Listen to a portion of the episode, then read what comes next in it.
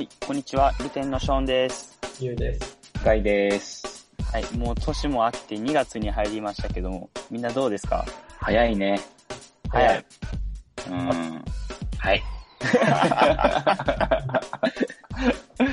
OK。じゃあね、今日のテーマに入っていきたいと思います。あの、最近ちょっとニーチェにハマってて、っていうので、それぞれの哲学の話とか、あとはまあ、こういう価値観好きやな、みたいな話をできたらなと思ってます。僕からね、ざっくりこんな感じでパス出してもちょっと難しいと思うんで、まず、なんか、なんでハマってるのかみたいなところを話したいと思うんですけど、あの、山田慎太郎さんのブログがあって、昔のブログを追っていくと、まあ、2005年とかくらいからあるんですよね。うんでも当時まだ20代とかで。んで、そこを見ていると、スタートアップの初期の感じのブログっていう、なんか そういう生の感じがあって、あいいなーって思って読んでたら、そこにまあニーチェ入門っていう本が出てきて、だからまあそもそも結構古い本なんですけど、そのニーチェ入門っていう本は、まあニーチェがいろいろとこう書いてきた本をまるっとまとめてくれた本で、あのニーチェが書いてきた本の説明とか、この時はこれを思ってこの本を書いたんだとか、あとはまあ簡単な中身っていうのが書かれてる本でした。ニーチェって哲学者なんかな、そう。ドイツかな？多分。の哲学者。うん。あれよね、社会で勉強するときのロック、ルソーとか、そういう人たち的な、なんか俺はそういう認識でいるんやけど大丈夫かな？そうやね。そう。でも、どっちかっていうと結構新しい人で、多分ソクラテスとかプラトンとか、そのあたりから始まって、そこから近代とか現代哲学みたいな感じになってきて、その一番新しいところ、現代哲学っていうのが、えっ、と、ニーチェとか、カントとかもそうなんかな？あとはちょっと前かな。あ、ちょっと前。っうん。へえっていうので、まあ、割と新しい。割と新しいって言っても、100年とか200年前と思うねんけど、なんか、やっぱ近代の前と後で全然違くて、その近代の前のアリストテレスとかプラトンとかで、なんかめっちゃそのシンプルで、その世界にはなんか神が5人だけいてとか、なんかそういうちょっと神学っぽい話も結構あるんだけど、うん近代科学が出てきてからは、もうなんか、プラグマティズムみたいな感じで、なんか科学を前提にして話しようとか、そもそも神はいないんだっていう人がいたりとか、科学のおかげで、その、いろいろめっちゃ変わった、近代以降は。そうや。ねこのニーチェあたりからすごく、まあ、ニーチェが神は死んだっていう、あの、あ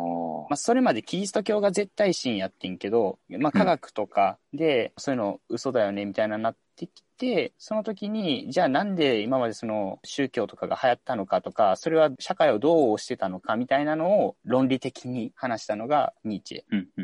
ていう感じです、ね。なるほど。で、ちょっとみんながね、あの、どういう考え方を、があるのかみたいなのをちょっと引き出していきたいから、ニーチェがなぜいいのかっていうのを若干話したいねんけど、ニーチェの良かったところが、まあ、いいと悪いとは何かっていうのを説明した部分があるんよ。例えば、うーん、クラスの中で、めちゃめちゃ力強くて、裕福で、うなんかすごいスポーツもできると。うんっていう子がいたら、だったら彼は性格が悪いだろうとか、性格が悪く見えるとか、なんて言うんやろ。その強いものに対して相手は悪い。例えばお金持ちは性格が悪そうとか。っていうのを決めて、えー一方で貧乏な自分はだから性格がいいとか、他人を物差しに自分を自己肯定するっていうのがすごく多いんじゃないかとか、利他的な行動は尊い、すごくいい、犠牲とか、一方で利己的なことは悪いことだみたいな。なんやろな、これよくさ、イコールとエクイティが違うっていう話とか、よくあるやん。あの、平等の話で、うんなんていうの、例えばさ、めっちゃ食べる子とめああんま小食な子に、同じだけの量のご飯を与えるべきか、みたいな。なるほどね。本当の意味での平等？ってなんだろうねってことか。そう。そのご飯が限られてたら、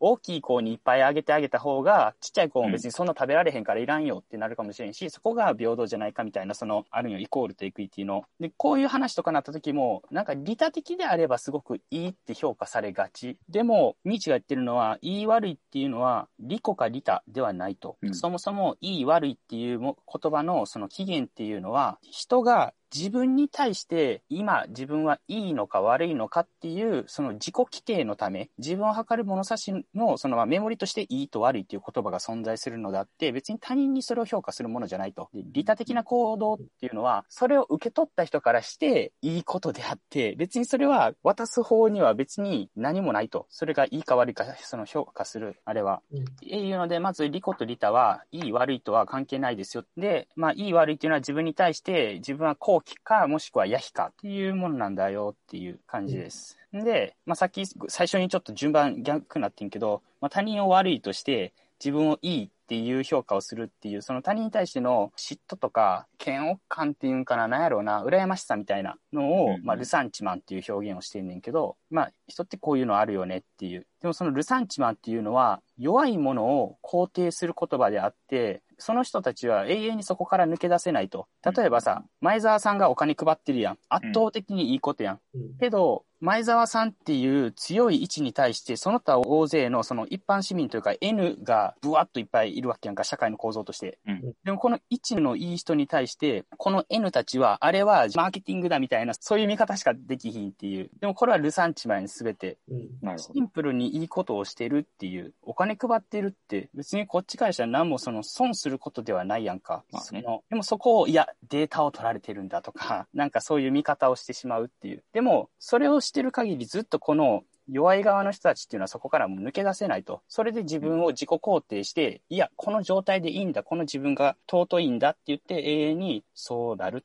っていう。そうじゃなくて、他人とのこの比較じゃなくて、自分がいいのか悪いのかっていう、それしかないんだよっていう、強く生きろっていうメッセージがあります。で、まあ、キリスト教とかっていうのも、隣人愛であったりとか、あとは、なんやろな、その利他っていうのが絶対的に尊いいいことなんだよっていう教えやからこそ、これは禁欲主義につながっていくと。禁欲主義っていうのは我慢することがいいみたいな。人間の本能とさ、利他的な行動がいいってなってる世界観ってちょっと違うやん。本能で生きるんやったら食べたい時に食べたいものを好きなだけ食べるし、けど、利他的って考えたら自分軸で人自分の人生考えられへん。他人がどう思うか、どう良くなるのかだけを基準にやっていくから、結局自分はそれを我慢することがいいことだとか、っていう感じになっていくと。で、それが絶対的ってなってる世界観って自然性に反すると。っていうのが良くないよねっていう。ど。なるほどね。だから自然性に逆らわない形で全員がいい状態っていうのが一番良くて、うんで、ニッチが最後にすごく、あの、救いの一言をくれたのが、余裕がある人、力がある人が利他的な行動をするっていうのは、これもまた自然性であるっていう。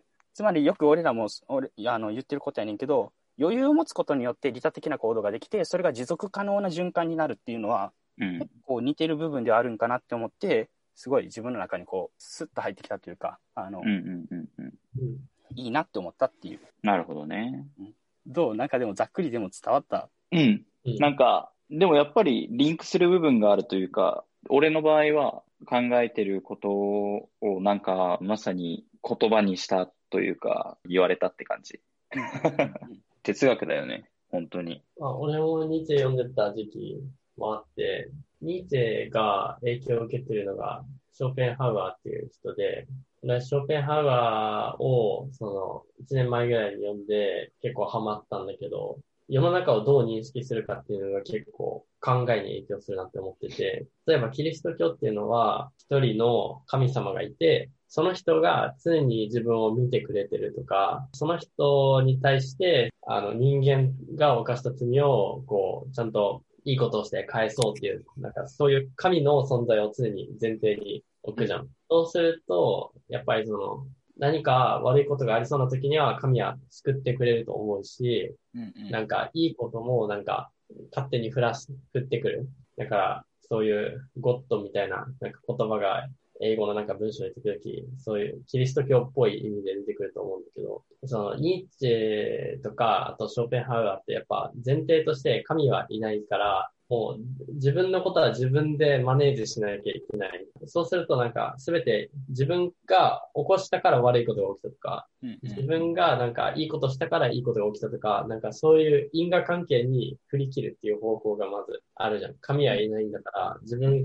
がどうにもできないんだみたいなうん。すべての原因は自分にあるみたいな。それがなんかやっぱ経験主義とか科学主義っぽいところで、あと、その、まあ、プラグマティズムとか、キリスト教のプラグマティズムも、なんか、そういう方向性があると思うんですけど、俺的にそのニーチェとかショーペンハウアーって、そのどっちにも振り切れなかった人たちだと思ってて、っていうのは、その自分がそのやったことが全て反映されるわけじゃないと。うんなんか、自販機とかだったら、その、コイン入れてボタンを押したら水が出てきたりするけど、うんなんかあれはすごく近代的なもので因果関係を超表してるんだけど、その、世界っていうのはそんな簡単に操作できるもんじゃないと。で、どう認識してるかっていうと、その、自分の意思っていうのが根本にあって、で、なんか他の人も意思を持ってるし、なんかもっと言えばその物とか、なんかパソコンとか、このディスプレイとかも意思を持ってると。うんうん、で、その意思がこの世界のなんか空間上でぶつかって、その因果関係の結果としてこの世界の事実として出てくるんだみたいな。つまりその自分という意思しか自分はコントロールできないんだけど、それをどんだけ頑張っても、その他の意思が干渉してくるから、結局世界は思い通りにならないっていう、なんかそういうある種の諦めみたいなものを導入したのが、なんか精神論的には結構ユニークだったかなと思ってて、なるほど。そうすると、なんか、コントロールできない。自分は超弱い。だけど自分の意思しか変えられないみたいな。なんか、そのぐらいの諦めを持って、なんか、超人になろうみたいな。そういう思想だと俺は捉えてて、それがちょうどよく自分にフィットしてるなっていう感覚うんうん、がある。なるほど。今のところで俺が思ったのは、あの、やっぱり、そうやな、その、全員が全員そうなろうっていうのではなくて、それぞれのどれが一番納得感があるのかっていうので、結局、結論として一緒なのは、その、自己肯定をどう保つかとか、あと思うね、自己肯定というか、まあ自分の幸福感とか、ウェルビーイングをどうマネージするかっていう、それが手段として、両方、あの、いろいろとあんねやろうなっていうのをすごい今思った。そうね。俺的にその、キリスト教とか、特にその、プロテスタントで、社会の発展のために導入されるところが結構大きいと思ってて、っていうのは、身を粉にして働こう。働いたら人間の罪が免罪されて、神に認められて、天国に行けるみたいな、そういう話じゃん。超簡単に言うと。なんか、それのおかげで資本主義が発達してたっていう事実は、やっぱ、いろんな社会学者が書いてることで、社会が成り立つための思想っていうのがあって、で、もちろんその、身を粉にして働いた方が資本主義の中でうまくいったら、なんか個人の思想としてもそれ取り入れた人はなんかうまくいってる気がして、うんうん。あの、すごくなんか幸せになるかもしれないんだけど、その過程ってやっぱめっちゃ辛いじゃん。どんだけ働いても神に認められないみたいな。うんうんうん。神が恩寵をくれないみたいなっていう、その辛い感じになっちゃうから、社会の運営のためにある思想っていうのを理解した上で、じゃあ自分はどういう思想でその社会と付き合っていくのかみたいなところが最近結構自分の周りにも増えてきたなって感じる。なるほど。周りっていうのは同年代とかの？同年代。あ確かにね。なんか特にさ、その自分で事業を作ろうとか思ってる人はさ、最初はなんかハードワークするんだけど、それでうまくいかなかった時にさ、何が悪かったとかも言えないじゃん。その自分は頑張ったと。でも、そのどんだけ頑張っても、そのいいことが起きないことの方が多いみたい。な感覚になる。した時にどうやって自分を納得させるかって、それはもうキリスト教的な思想では無理じゃん。うんなんか、頑張ったら恩寵が来るとか、うん頑張るまでやり続けろっていうのが持たなくなってくるから、なんかその持つ時代っていうのが確かにあったと思うんだよね。一昔前だと。それなりに頑張れれば、なんか給料が増えるとかあったと思うんだけど、今もう経済が減衰してきて、日本の場合はね。で、必ずしもやった分だけ見返りがないっていう時に自分を納得させる思想としての新たな何かを探してるみたいなうんうんうん。人が結構多いなって感じる。確かに。ガイ君とかどう？どそうやなって感じ。ここあんま、確かにガイ君にあんま聞いたことなかったなって今思ってんけど、ガイ君って自分個人と世の中をどう捉えてる？うーん、そうだな。まあ、まず、自分に関しては、俺しかいないから、世の中に。どうするかって決める権利は、俺にあるよっていうスタンスでいて、で、世の中に関しては、俺はコントロールできない対象だと思ってるから、うんうん。基本的にね。だから、なんかあったとしても、ああ、そういう結果になったんだっていうくらいの、っていう感じですね。自分の場合は。物差しを使い分けれたらいいなって思ってて、まあ一番ブレたくない自分の中での物差しっていうのと、社会一般的に見たときにな、何が良くて何が悪いのかっていう物差しは一緒にしない方がいいなって思ってて、そこの使い分けには気をつけてるっていう感じかな。やっぱりそのね、社会の中でルールを守るっていうことはやっぱり大事なんだけど、ルールを守ることとマナーを守ることっていうのは明確に違うと俺は思ってて、マナーの部分っていうのは自分の物差しで考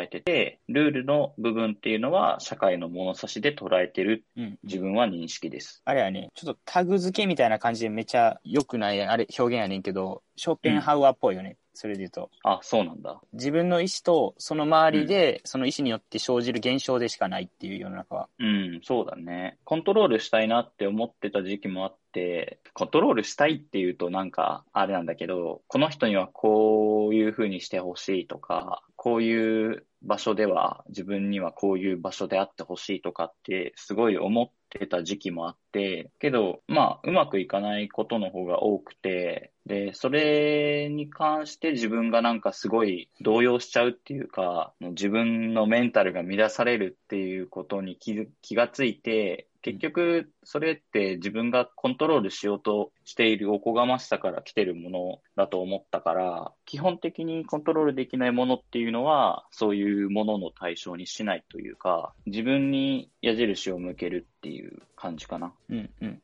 やとしたら、あれかな、結構、やっぱ、ルテン全体的にみんな似てる感じで。まあ、似るんやろうね。同じ場所におったら。まあそうなんかな。うん、なんかそんな気がする。最近なんか逆にそれを、なんか危惧しちゃってる自分もいて、実は。なんか似てきてて、結局同じやつが同じ人数集まってるだけになっちゃうんじゃないかみたいになることを俺は大丈夫かなって思ってて、もっとそれぞれがやりたいことで尖っていっても、より尖っていきたいなって思ってる。そうやね、まあそう思います。まあこの辺りで今週は終わりにしようかなと思います。はい。じゃあ、また来週もお楽しみに。さよなら。さよなら。